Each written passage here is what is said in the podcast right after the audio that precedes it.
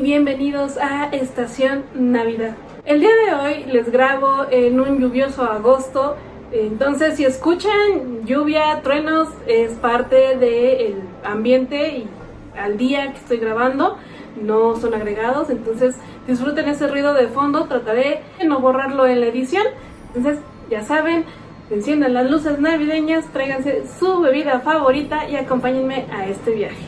Aprovechando la temporada de lluvias, puedo hacerles este video de películas para esperar la Navidad. Yo sé que muchos están diciendo que en su región hace calor, pero aquí en Ciudad de México, a pesar de que tenemos algún momento de calor, calor, eh, son días muy lluviosos, ha estado lloviendo bastante y esto trae también aire frío. Eh, se, va sintiendo que ya viene el otoño, entonces vamos a aprovecharlo viendo películas que nos recuerden la Navidad y yo digo que es buen momento para aprovechar para tomar esas bebidas calientitas que a todos nos gustan, que anuncio. El pumpkin spice de Starbucks ya está desbloqueado, ya lo pueden encontrar en su sucursal más cercana. Para los que les gustan estos sabores otoñales, pues váyanse a dar una vuelta a su Starbucks más cercano. La película del día de hoy creo yo que trata la Navidad de una manera diferente. La mayoría de la gente cree que la Navidad es una fecha en el calendario. 24-25 de diciembre todo el mundo lo sabe, pero los navideños y yo creemos que es un conjunto de sentimientos sentimientos, acciones, son muchas cosas las que rodean la Navidad. Una de estas son sus sentimientos de el dar, la amistad, el amor, la familia. Todas estas cosas son las que hacen nuestra Navidad y esta película lo representa bastante bien. Yo creo que si son contemporáneos a mí, niños de los noventas, sí conocen esta película, pero gente más eh, joven creo que no porque antes teníamos algo maravilloso que era la televisión, pero había canales donde pasaban cine de México de los 50s y 60s. Ahí es donde la mayoría de nosotros pudimos ver joyas del cine mexicano. Y la película del día de hoy es una de esas joyas.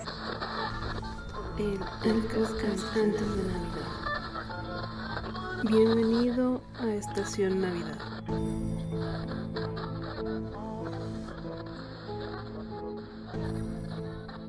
El papelerito es una película de la época donde el cine mexicano era blanco y negro. Yo creo que sí han visto alguna escena, pero no han podido juntar todas las piezas para saber qué tipo de película y qué película es. Primero, datos técnicos. Esta película es un drama.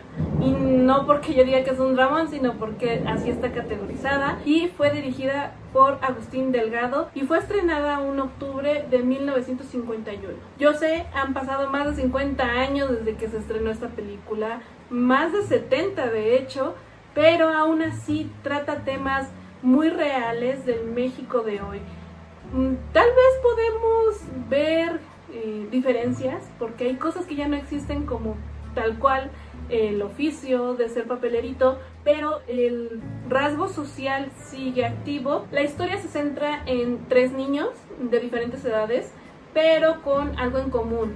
Dos de ellos son huérfanos y el otro es huérfano de padre únicamente. Estos se dedican al oficio de ser papeleritos. ¿Qué es ser papelerito?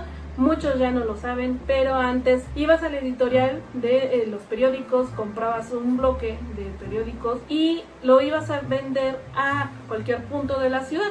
A veces se peleaban las esquinas, afuera de, la, de las escuelas, de las oficinas y parte importante era pregonar la noticia. Ya saben, la noticia más sensacionalista, la primera plana, alguna noticia de deportes se tenía que estar pregonando. Esto se hace todavía en algunos lugares, al menos en la colonia donde yo crecí todavía se hacía, pero como que eran noticias locales.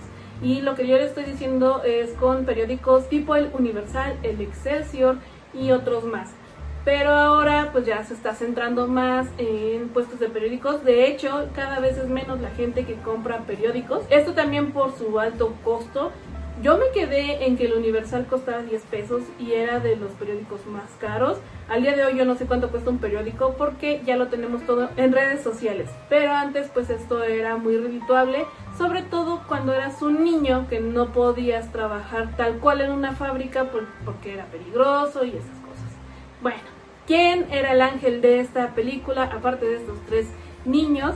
Pues estaba Doña Dominga. ¿Quién era Doña Dominga? Era una señora, pero era una señora abuelita, de esa que desde que la ves te dan ganas de decirle abuela. Y sí, está interpretada por la gran Sara García, que todo el mundo conoce como la abuelita de México. Y si tú no sabes quién es la abuelita de México, simplemente ve por tu chocolate abuelita y ahí vas a ver su rostro. Yo creo que la mayoría la conocemos por otras películas que hizo, sobre todo con sus intervenciones en las películas de Pedro Infante, pero eh, aquí tiene el rol de abuelita muy muy marcado. Bueno, ¿qué hace esta señora Doña Dominga? Si se supone que estos niños son huérfanos, pues les da un techo, les da comida y lo más importante, les da amor y educación. Entonces, estos niños se van desde la madrugada a vender sus periódicos terminan su venta y se regresan a casa de Doña Dominga, donde saben que van a tener un techo. Pero ella también los instruye en tener valores, en ser honrados y no ser como los del mundo. Que aquí podemos ver eh, que a pesar de ser un oficio, había pues, mm, pues educación diferente, porque vemos que uno se la pasa eh, trabajando de papelerito, pero también está viendo a quién puede robar. Y estos niños no, estos niños van, trabajan honradamente, guardan su dinero para poder comprar cosas, en, en este caso en Navidad, pero también para el Día de las Madres, para darle algo a Dominga.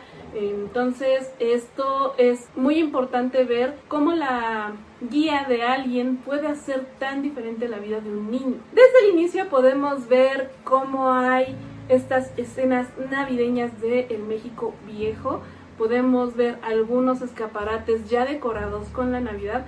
Sobre todo, algo muy icónico es que en sus primeras escenas vemos un Santa Claus riéndose, pero con esta risa mecánica que ya, bueno, al día de hoy ya hasta se ve un poco de miedo, pero en el contexto de la película se ve tierno porque vemos a muchos niños disfrutando de esto y diciendo pues lo que le van a pedir a Santa Claus, lo que le van a pedir a los reyes o incluso a sus papás, niños que ya saben la verdad de todo esto. ¿Qué pasa con nuestros amigos los papeleritos? Pues ellos nada más están viendo y saben que son cosas que no van a conseguir y únicamente se divierten al ver. ¿Qué pasa después? Vemos también la ropa, la ropa de los niños. El más pequeño me parece, o el del medio, trae de plano unos shorts, unos shorts y apenas un suéter que medio lo abriga y podemos ver la realidad de una niña que va pasando a un lado que trae su abrigo, trae su gorro, pero su gorro este tipo, un tipo ruso, muy muy acolchado y su abrigo se nota, díganme si estoy mal cuando la vean, pero parece que es de piel. Entonces esto, bueno, digo, al día de hoy es eh, carísimo, pero también antes pues era muy caro. Estas son las principales diferencias que empezamos a ver y a mí lo que me encanta de estas películas es que nos, nos dejan ver cómo ha pasado el tiempo en este México. Podemos este gran video para decirles que ya tenemos cosas de Navidad en la Ciudad de México. Liverpool, Sears, ya están sacando cositas de Navidad. Costco, Sam's, Walmart también están sacando cosas, pero como que son temporadas pasadas. El único que no es Costco, él sí está ya vendiendo cosas nuevas. Ya hay mucho de Halloween, si ya les gusta esta festividad también, ya hay mucho de Halloween. ¿Qué más les tengo que decir en esta su sección de noticias? Es que ya hay varios conciertos navideños en los que puedes comprar tus boletos. El más conocido que hay en Ciudad de México es el que hace Radio Centro. Les estuve diciendo en TikTok que se pudieron haber ganado pases dobles en la estación de Universal. Esto obviamente en Radio FM. Muchos se ganaron sus pases.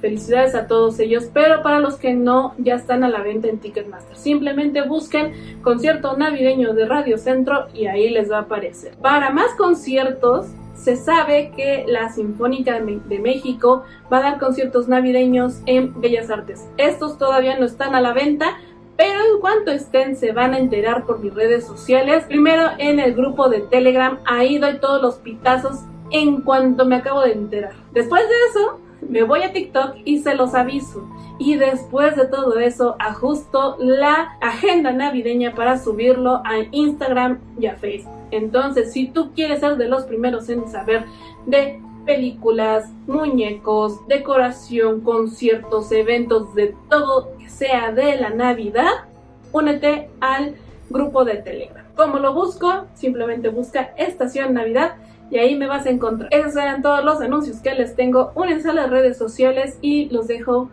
que sigan disfrutando este bello video.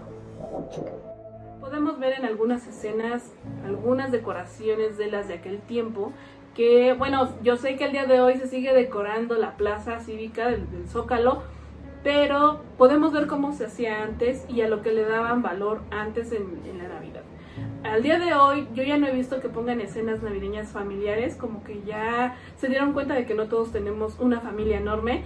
Entonces esto me parece un acierto, pero pues de todas formas es bonito ver cómo era antes. Otro papel importante en esta película que yo creo que sí hay que destacar es el del actor Domingo Soler, que en esta ocasión es el amigo, mmm, amigo enamorado, algo así, de Doña Dominga, que aparte de ayudarle con los niños, porque les da pues esa parte paterna, pero no paterna de, ay, yo te ayudo a conseguir novia o algo así, no, no, no, sino esa parte fuerte de, ayudarle a Doña Dominga, de saber que con el trabajo van a poder conseguir sus cosas, la, la, trae Doña Dominga y Domingo Soler. Y además, algo que yo no les he mencionado, es que Doña Dominga también tiene su propio negocio. ¿De qué vive esta señora? Pues ella vende desayunos a los niños que van a comprar el periódico a las editoriales. Entonces, esta se pone en una esquina y hagan de cuenta como puesto de tamales, empieza a vender algún sándwich, algún tamal, este tipo de cosas rápidas y sobre todo mucho atole. Entonces, doña Dominga, de ese mismo dinero que va recaudando, pues le da asilo y cobijo a muchos niños pero también se nota que sus precios son accesibles para los niños porque ellos no compran ningún otro lado. ¿Qué trae además de todo esto la película? Pues muchas historias pequeñitas sobre la amistad.